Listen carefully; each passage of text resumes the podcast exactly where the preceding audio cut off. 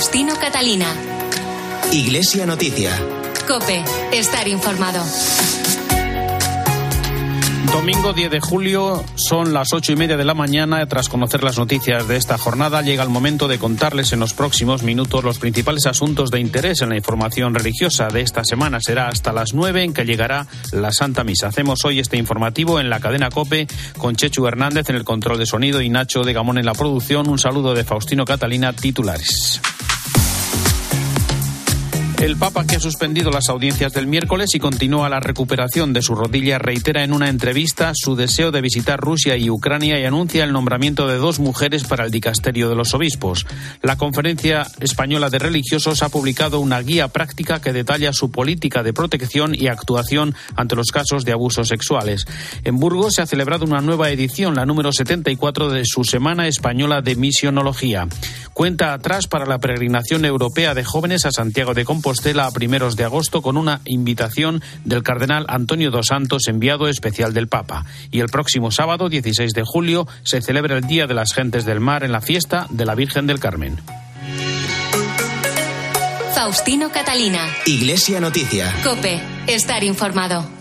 Comenzamos el informativo de este domingo en el Vaticano, donde el Papa ha suspendido, como ya es habitual, la audiencia general de los miércoles, aunque Francisco mantiene una agenda de trabajo cada día, así como la recuperación de su rodilla. Esta semana comenzó con una amplia entrevista concedida por el Papa a la agencia Reuters, que nos ha dejado algunos titulares y novedades, entre ellos que no tiene intención de dimitir, que espera poder viajar a Rusia y Ucrania lo antes posible y que espera eh, próximamente nombrará dos mujeres para el dicasterio de los obispos que actualmente forman 17 cardenales. Vamos con los detalles de la entrevista con la crónica de la corresponsal de COPE, Eva Fernández. Buenos días. Buenos días. A un año exacto de la intervención en la que le estirparon parte del intestino a causa de una diverticulitis, el Papa confirma en la entrevista concedida a la agencia Reuters lo mismo que adelantaba a Carlos Herrera en COPE, que nunca se le había pasado por la cabeza dimitir. Despacha también con una sonrisa los rumores sobre que padece cáncer, asegurando que se trata de un chisme de corte. En la conversación da nuevos detalles sobre sus dificultades para caminar asegura que la lesión incluye una microfractura, lo que ha incrementado el problema, pero al parecer la fractura ya se ha calcificado y ahora debe empezar a moverse para fortalecer los músculos. Insistiendo en la pregunta habitual sobre su renuncia, añadía que cuando llegue el momento en el que vea que ya no puede más, lo hará y no sabe cuándo Dios lo querrá. Apunta que este es el gran ejemplo del Papa Benedicto. Hizo algo muy bueno para la Iglesia. Dijo a los papas que se deben parar a tiempo. Por eso es un gigante. En la entrevista, Francisco adelanta próximos viajes internacionales. Además de recuperar cuanto antes el viaje aplazado a África, dice que le gustaría ir a Moscú y a Kiev y también anuncia que va a nombrar a dos mujeres en el dicasterio de los obispos, que por lo tanto participarán en el proceso de elección de los nuevos pastores diocesanos. Y para un futuro próximo ve posible que se nombren laicos para dirigir dicasterios como el de laicos, familia y vida, el de Cultura y Educación o la Biblioteca, que es casi un dicasterio. El Papa Francisco recuerda que el año pasado por primera vez nombró a una mujer para el puesto de número dos de la gobernación de la Ciudad del Vaticano, Sor Rafaela Petrini. A la hermana Natalie Becuar, subsecretaria del Sínodo de los Obispos, y a la religiosa Alessandra Smerilli, número dos del dicasterio para el Servicio del Desarrollo Humano Integral. En esta entrevista, el Papa también dijo que el acuerdo provisional de la Santa Sede con la República Popular China va bien y que espera poder renovarse el próximo mes de octubre. Es el tema para el comentario desde Roma de Antonio Pelayo. Buenos días. Buenos días. De la amplísima entrevista concedida por el Papa al vaticanista de la agencia Reuters, los medios de comunicación han privilegiado algunas noticias más sobresalientes. Pocos han citado el párrafo que Francisco dedica a las relaciones con China, que es, sin embargo, una de las prioridades de este pontificado. Dos son las declaraciones más importantes. Las relaciones con Pekín van bien y el acuerdo firmado hace cuatro años entre la Santa Sede y la República Popular de China puede ser renovado pronto, antes del próximo mes de octubre. El 22 de septiembre del 2018 se firmó en Pekín un acuerdo provisional con duración de dos años ad experimentum sobre el espinoso asunto del nombramiento de los obispos. El texto del acuerdo ha permanecido siempre secreto. Dos años después, el 22 de octubre del 2020, ambas partes anunciaban su prórroga por dos años más ante los resultados positivos obtenidos gracias, se decía, a la buena comunicación y colaboración entre las dos partes. El acuerdo chino-vaticano ha sido duramente atacado por sectores de la Iglesia encabezados por el nonagenario cardenal Chen, obispo emérito de Hong Kong. El exsecretario de Estado norteamericano Mike Pompeo lo calificó como peligroso y afirmó en Roma, antes de ser recibido en audiencia por el Papa, que ponía en juego la autoridad moral de la Iglesia. El Papa, por su parte, ha insistido más de una vez en que es él quien, después de las complejas negociaciones con el gobierno chino, nombra libremente a los obispos.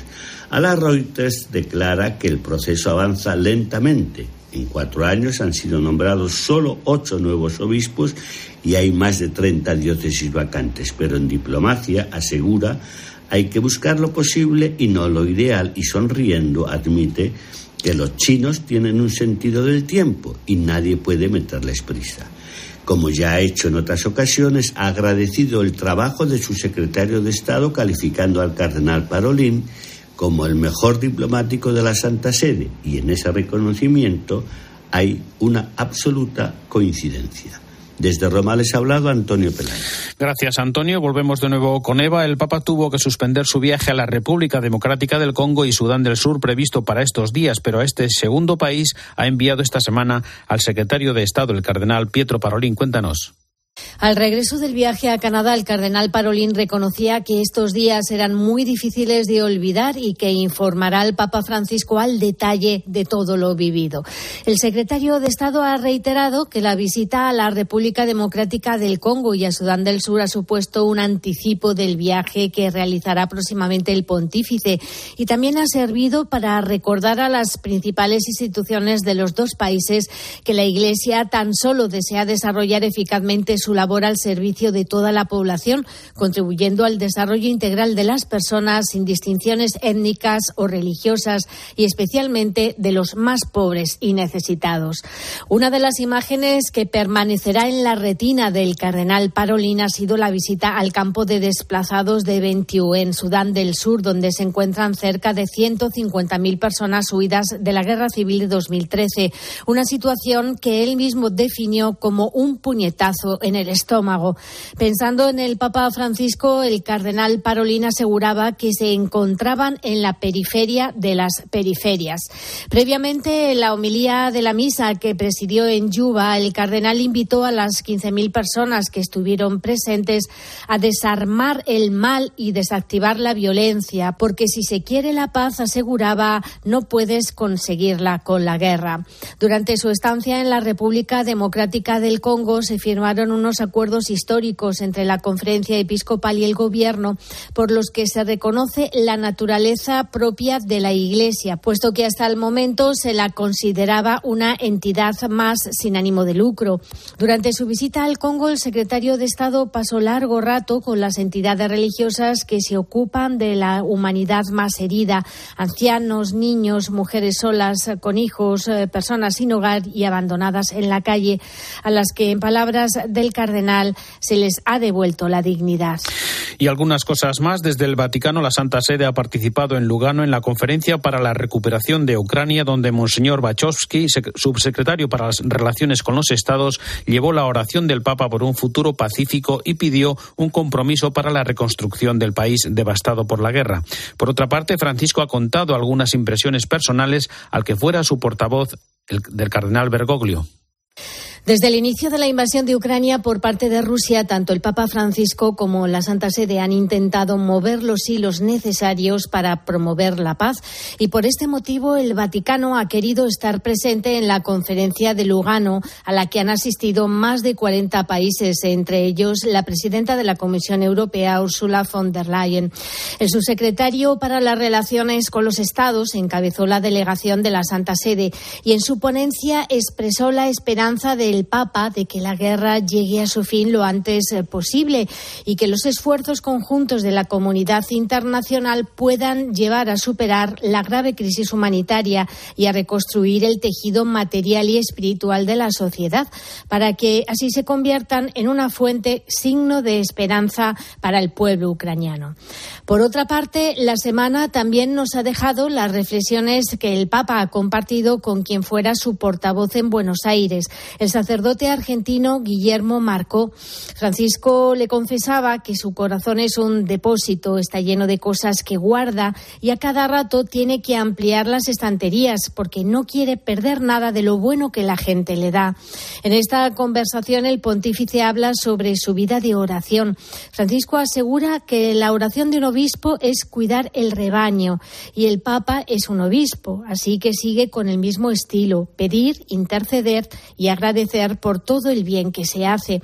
Y eso sí, continúa siendo muy madrugador para rezar, porque asegura sonriendo que si no se hace por la mañana, no se reza más, porque utilizando una expresión argentina, te agarra la picadora de carne. Tan solo siente nostalgia por no poder callejear como hacía en Buenos Aires. Gracias, Eva. El cardenal Antonio dos Santos, obispo emérito de Leiria Fátima y enviado especial del Papa Francisco para la peregrinación europea de jóvenes, ha invitado a toda la juventud de Europa a participar en esta peregrinación hacia la ciudad del apóstol. En medio del contexto actual marcado por las consecuencias de la pandemia y el conflicto bélico entre Rusia y Ucrania, el cardenal dos Santos recuerda a los jóvenes que tienen delante una iglesia en camino sinodal en la que les invita a responder y tomar en serio su responsabilidad esta peregrinación tiene un significado particular esta eh, peregrinación tiene un significado particular en el contexto eclesial y en el contexto mundial. Es muy importante para los jóvenes de Europa, juventud. Esta peregrinación es muy importante para los jóvenes de Europa, una juventud que es llamada a tomar en serio la responsabilidad por el hoy y por el mañana, por el presente, por el futuro de la Iglesia y de la humanidad. Por eso mismo os invito a todos a participar en esta peregrinación. Será una gran experiencia para vosotros, para toda la Iglesia y para Europa. Para vos y para toda la Iglesia y para Europa.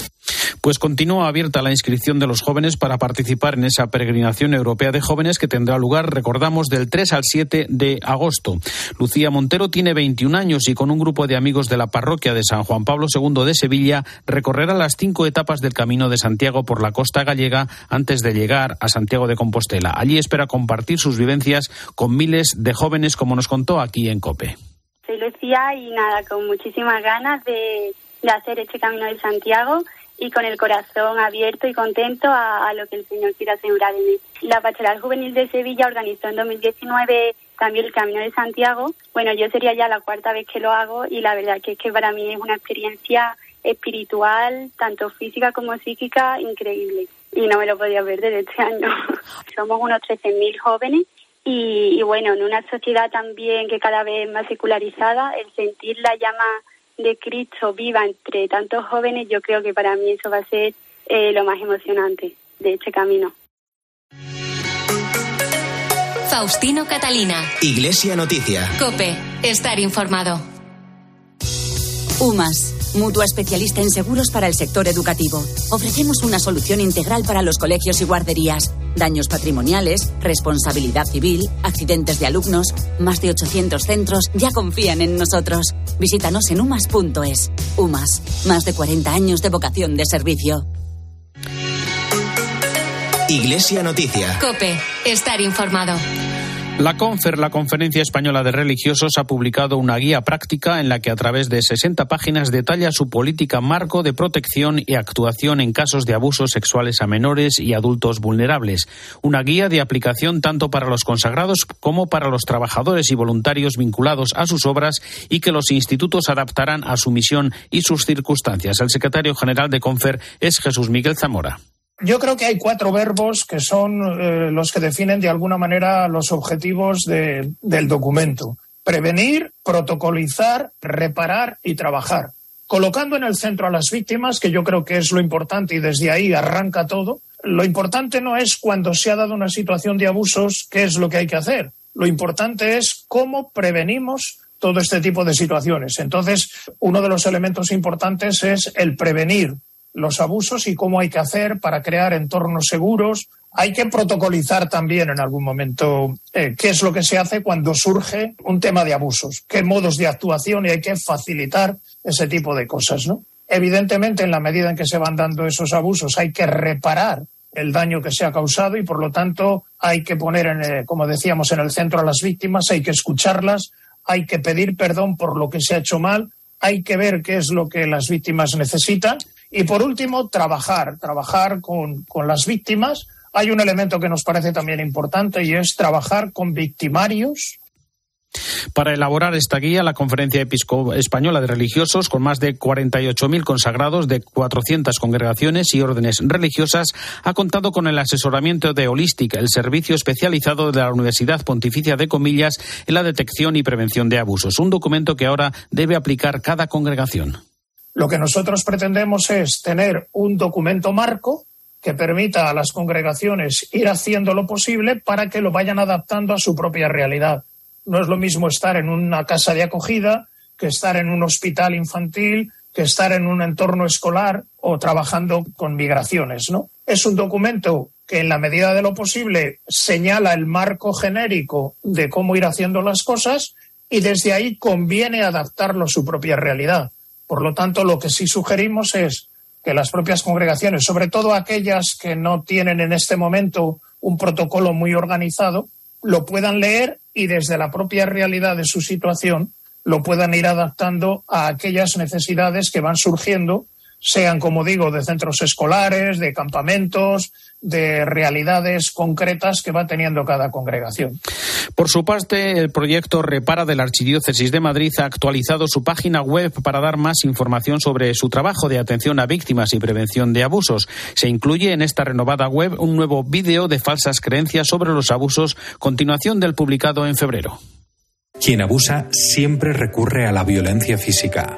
No necesariamente. La violencia psicológica suele jugar un papel fundamental en los abusos. Los agresores pueden ejercer violencia física y o psicológica.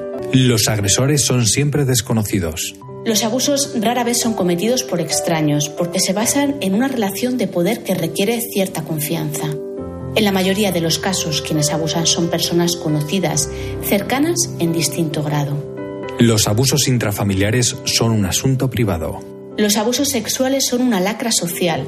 Aunque se produzcan en entornos privados, son un asunto que afecta a toda la sociedad. La sociedad debe oponerse activamente a los abusos sexuales intrafamiliares. También sobre este asunto recordamos que el martes se constituyó oficialmente la Comisión Asesora del Defensor del Pueblo para la investigación sobre los abusos sexuales en la Iglesia, que está formada por un grupo de 17 expertos y asesores que esperan tener listo el resultado en el plazo de un año, sin perjuicio de que la investigación pueda continuar. Oficialmente ya está en marcha, aunque no será hasta septiembre cuando se reúnan de nuevo para este encargo. El portal digital habilitado anima a las víctimas a que colaboren con la Comisión en este proceso de escucha activa con un equipo profesional de expertos salvaguardando la confidencialidad de los relatos y las personas que quieran participar. Iglesia Noticia. Cope, estar informado. En Burgos se ha celebrado una nueva edición, la número 74 de su Semana Española de Misionología, convocada con el lema Corazón abierto al mundo entero. Entre los participantes ha estado el presidente de Obras Misionales Pontificias, Gian Pietro Daltoso. Cope Burgos, Sergio Corral. Sin fe no hay misión. Este ha sido sin duda uno de los mensajes que pueden resumir la 74 Semana Española de Misionología que se ha celebrado en la Facultad de Teología de Burgos bajo el lema Corazón abierto al mundo entero y en la que el presidente de las Obras Misionales Pontificias, Gian Pietro Daltoso, ha defendido que el punto a tratar es la relación entre fe y misión, ya que sin fe no hay misión y el sentido misionero baja en el momento en el que baja el sentido de la fe. Sabemos que el campo misionero es un campo privilegiado para vivir esta reciprocidad, para mantener vivos estos dos polos de la experiencia cristiana. Una semana que constituye una nueva invitación a la misión, como defendía en la inauguración el arzobispo de Burgos, Mario Iceta. El día que, que nos cansemos de, de, de, llevar el Evangelio a los lugares, pues ese día habremos firmado la partida de defunción de nuestra vida cristiana. La edición de este año ha contado también con la intervención de otro obispo, el burgalés Fernando García Cadiñanos, obispo de Mondoñedo Ferrol, quien insistía en cómo la insistencia del Papa Francisco en la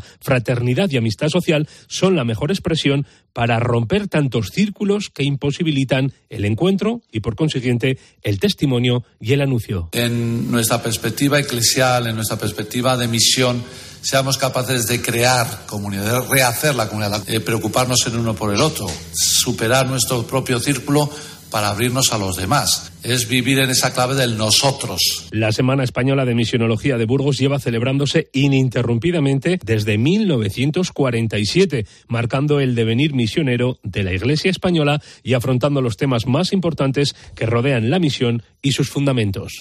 Los obispos de la provincia eclesiástica valentina se han reunido el lunes y martes en Menorca en una de sus tres reuniones anuales para tratar temas comunes que afectan a sus diócesis. Nos recuerda los temas tratados Vicente Fontestad, vicario general de la Archidiócesis de Valencia. La defensa de la vida ante las propuestas legislativas, estudiando un documento de manifestación de voluntades anticipadas que se podrían difundir entre los fieles de cada una de las diócesis de la provincia. Se ha profundizado sobre la presencia de la Iglesia a través de los sacramentos y la posición de los padres jóvenes ante el sacramento del matrimonio y el bautizo de los hijos.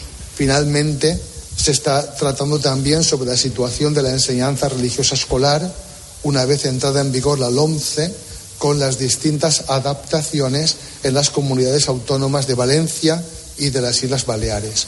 Junto a las parroquias y comunidades se constata que los colegios católicos, sean diocesanos o de titularidad religiosa, tienen un papel muy importante como focos de evangelización. La Archidiócesis de Toledo ha puesto en marcha una comisión por el buen uso de Internet para asesorar a sacerdotes en el uso de las nuevas tecnologías. La propuesta nace de la carta pastoral publicada a finales de mayo por su arzobispo Francisco Cerro, en la que pedía a los presbíteros hacer uso de las redes sociales para profundizar en la evangelización. José Melero.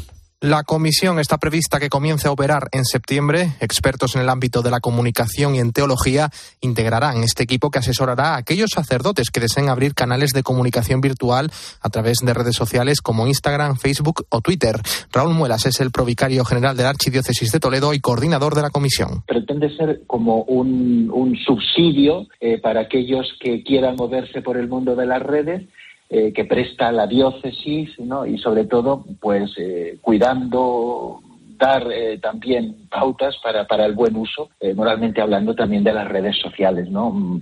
La caridad y dar buen ejemplo o no vertir opiniones en nombre de la Iglesia son algunas de esas recomendaciones para un buen uso de Internet. No ser motivo de escándalo en la ejemplaridad, es que cuando yo de una opinión personal pues vaya con mi nombre, pero no con mi cargo, ¿no? Pese a que buena parte de los párrocos y sacerdotes de la diócesis son de edad avanzada, Muelas ha asegurado que algunos de ellos han mostrado interés por este campo de trabajo, poniendo como ejemplo a un religioso ya jubilado de 78 años. Yo le propuse que por qué no hacíamos un canal de YouTube en el que le grababa las homilías y el que no le tiene miedo nada dijo, venga, si tú me ayudas un poco con estas cosas técnicas, vamos adelante. Bueno, hemos abierto el canal de YouTube y entonces ha descubierto, pues, y el bien que pueden hacer las redes sociales, ¿no?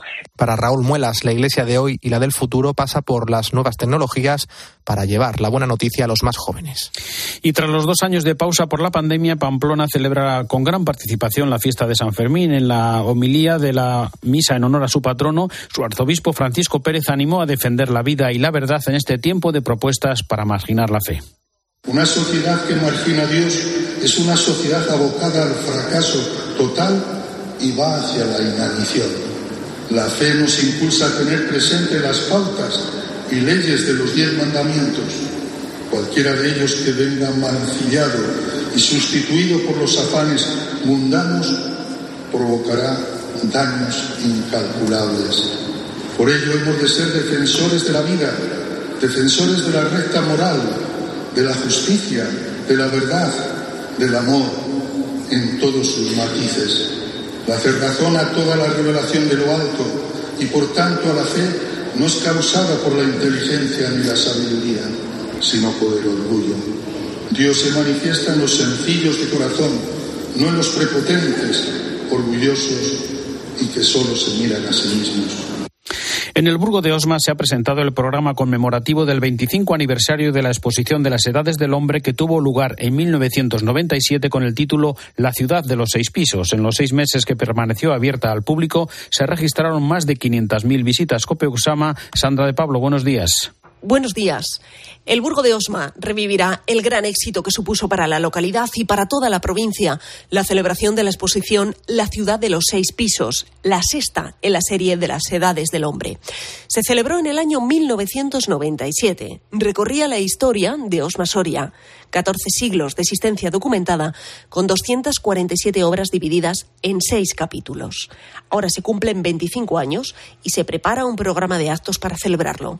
Monseñor Abilio Martínez Barea. Ojalá sean un recordatorio de lo que fue la ciudad de seis pisos y también una actualidad que ponga eh, de relieve la importancia de nuestra catedral, la importancia de la villa episcopal y siempre recordando que nuestro patrimonio artístico religioso tiene como fin primero la evangelización. Las edades del 97 supusieron un antes y un después para el Burgo de Osma. Pasaron 500.000 visitantes por una localidad de apenas 5.000, pero también fue un punto de inflexión para las edades del hombre que celebra este aniversario con alegría. José Enrique Martín Lozano. Cuarto de siglo después, tanto los vecinos del Burgo de Osma como las instituciones locales y provinciales guardan un recuerdo tan cercano y entrañable por la exposición y que en cierta manera supuso un hito importante en la historia de la localidad.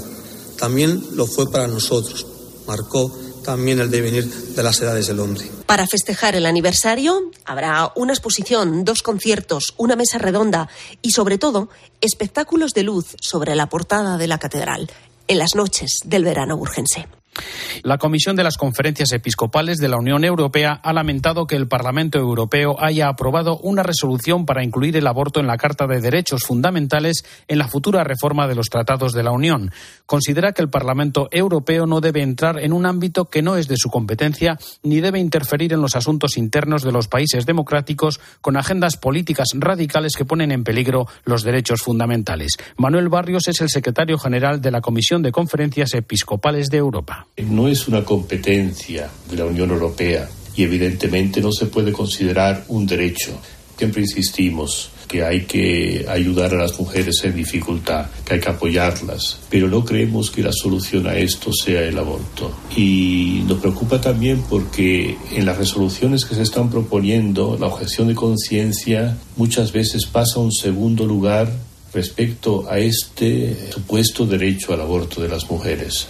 Y el próximo sábado, 16 de julio, se celebra el Día de las Gentes del Mar, coincidiendo con la fiesta de su patrona, la Virgen del Carmen. Escuchamos a Ricardo Rodríguez Martos, responsable de Estela Maris, el Apostolado del Mar.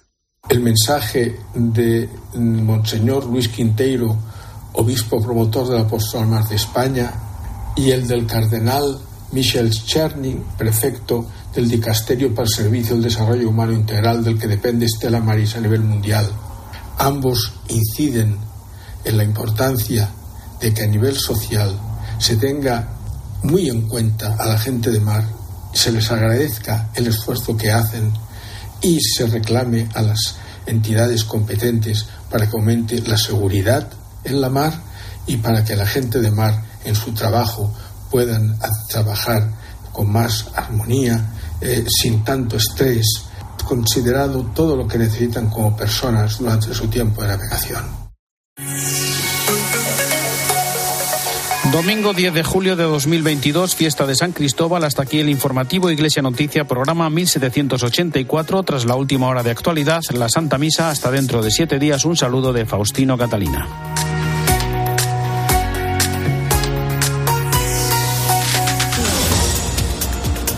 Buenos días. Hoy se celebra en Hermo el homenaje institucional por el 25 aniversario del secuestro y posterior asesinato de Miguel Ángel Blanco a manos de ETA. Estará presidido por los Reyes y a él va a acudir el presidente del Gobierno, un acto al que se niega a participar la Asociación de Víctimas del Terrorismo por, entre otros motivos, la Ley de Memoria Democrática. También acudirá la hermana de Miguel Ángel Blanco, Marimar, que ha pedido a Pedro Sánchez que rompa con Bildu allí mismo. Además, hoy llega el plato fuerte de la ola de calor con hasta 30 provincias en alerta. Afectará especialmente a Badajoz con hasta 43 grados y también a varias provincias andaluzas. Y coincidiendo con estas altas temperaturas, te cuento que el precio de la luz sigue disparado. Hoy es el más caro de toda la semana, casi 290 euros de media al megavatio hora. Solo tener el aire acondicionado cuatro horas al día encendido nos cuesta de media, atención, 36 euros al mes. Ahora te quedas con la Santa Misa.